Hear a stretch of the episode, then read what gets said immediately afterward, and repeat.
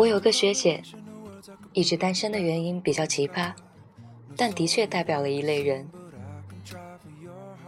表面是在分享她的故事，其实也是在写我自己。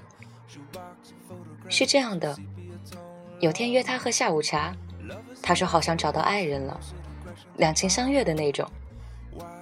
我脱口而出的说：“那就在一起呗。”她拖着下巴，皱眉摇头，好像有什么难言之隐。从大学开始就没人见过她谈过男朋友。久之，有了一个光鲜而诡异的名号，叫“单身花式虐情侣协会会长”。他常来留于那句话说：“一个人要像一支队伍。”他好像没有寂寞的时候，永远精力充沛，跑在时间线上，管理学校的五星社团，课余学西班牙语、学钢琴，做实习、做学术项目。后来他到外企工作。虽然忙得要死，但早上变着花样给自己做一人食，什么芒果布丁、龙虾饭、关东煮，碟子都精致的很。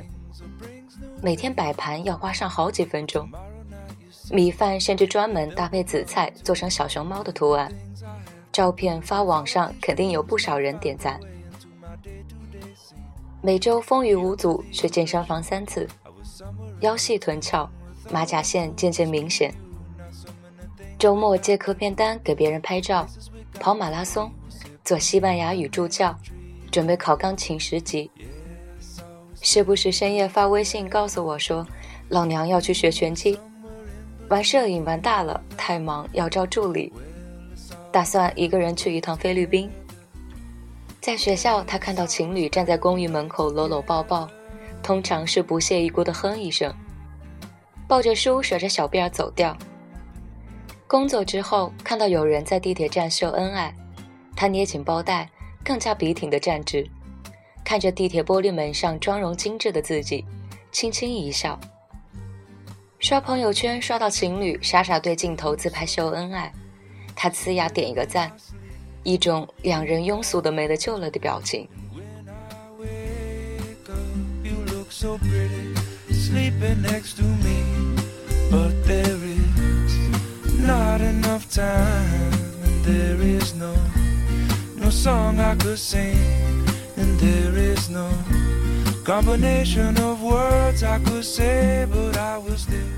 我曾以为这只是酸葡萄心理真正了解他才知道他是发自内心的骄傲为单身而骄傲为自己没有被空虚和孤独笼罩而骄傲为自己保持自由不依靠男人，依然生活的丰盛满足而骄傲。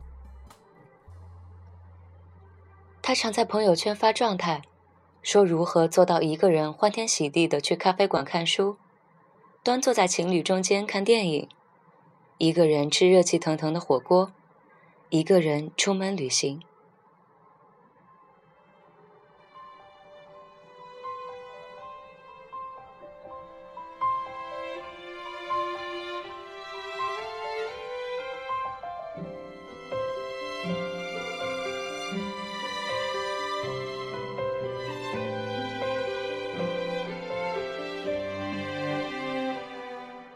当年他在学校做单身花生虐情侣协会会长的时候，凭借多年单身经验和满满正能量，开导了一个个空虚寂寞冷的姑娘。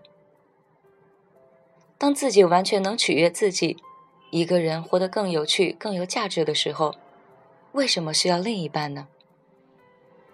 他劝单身的姑娘不要盲目陷入感情，劣质的恋爱是消磨，是负担。与其这样。不如充分和自己相处，每天过得充实享受。与其说他享受这个过程，不如说享受与孤独抗击的状态。这是赢的状态。他可以把自己悲壮的故事说出来，告诉姑娘们说：“看，我也是单身，我战胜了孤独，活得那么精彩，你们为什么不可以？”她曾经跟我分享过对未来男朋友的期待，要求之高，繁琐之极，让我自叹不如。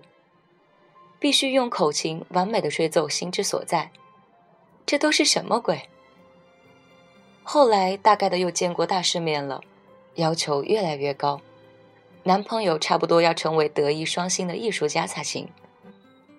提及到刚遇到的这位先生，他说他真的挺完美的，长相、工作、才华就不说了，连早上去广场陪我抖空竹这样的要求都能满足。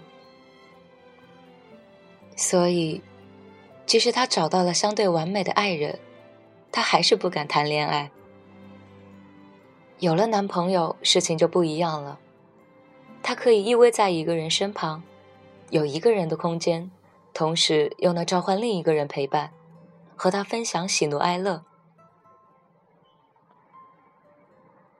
他不再需要一个人承担整个世界的压力，不能再倔强的站在秀恩爱的情侣中间。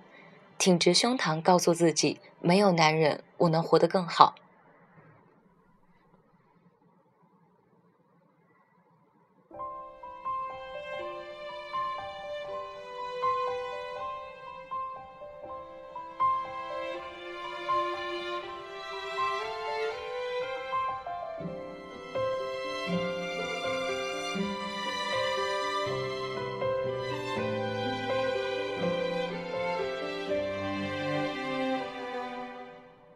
作为战士的征途终结了，他抹掉肩上提血的残阳，收起残破的盾牌，脱下盔甲，换上长裙，躺在公主床上，靠着软绵绵的抱枕，投奔到温柔的世俗中去。他认为这是在向甜蜜妥协，是对孤独的背叛。左右为难。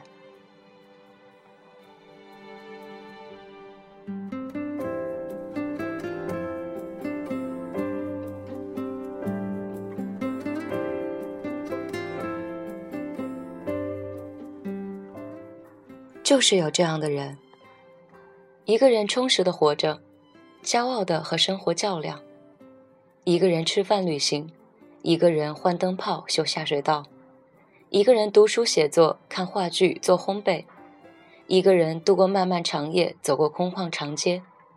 孤独从来不会把他们打倒，甚至说他们很难感觉到孤独。默默做更好的自己。同样对另一半心存期待。当另一半真的出现在他们面前，他们反倒无措。他们在一个人的队伍中行军太久了，单身会上瘾的。脱下盔甲，换上长裙，哪是那么容易的呢？